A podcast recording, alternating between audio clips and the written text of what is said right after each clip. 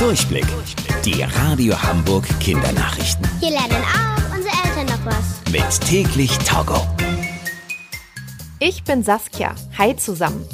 Für viele von euch ist das Lernen zu Hause nach den Ferien holprig gestartet. Das sagt die GEW. Das ist eine Gruppe von ganz vielen Lehrerinnen und Erzieherinnen aus Deutschland.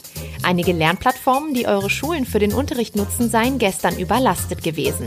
Das heißt, manche Kinder kamen nicht in das Lernprogramm.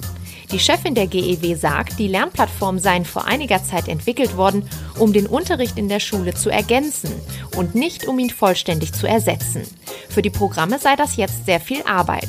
Ihr könnt euch das so vorstellen. Wenn alle gleichzeitig die Lernplattform nutzen wollen, ist das, als ob alle Kinder eurer Schule gleichzeitig ins Schulgebäude laufen. Da gibt es ja dann auch Stau. Wenn es bei euch also mal ruckelt, müsst ihr im Moment leider etwas Geduld haben. ForscherInnen haben herausgefunden, dass Wüstengeckos leuchten können. Und zwar neongrün. Wüstengeckos sind kleine Echsen, die maximal so groß werden wie euer kleines Lineal.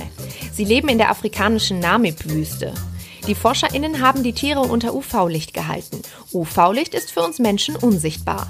Werden die Geckos aber damit bestrahlt, bekommen sie neongrün leuchtende Streifen auf ihrem Körper und Ringe um ihre Augen. Auch vom Mond geht solches Licht aus. Die Wüstengeckos leuchten also, sobald es dunkel wird. Die ForscherInnen vermuten, dass die Echsen das machen, damit sie sich nachts schon von weitem sehen können.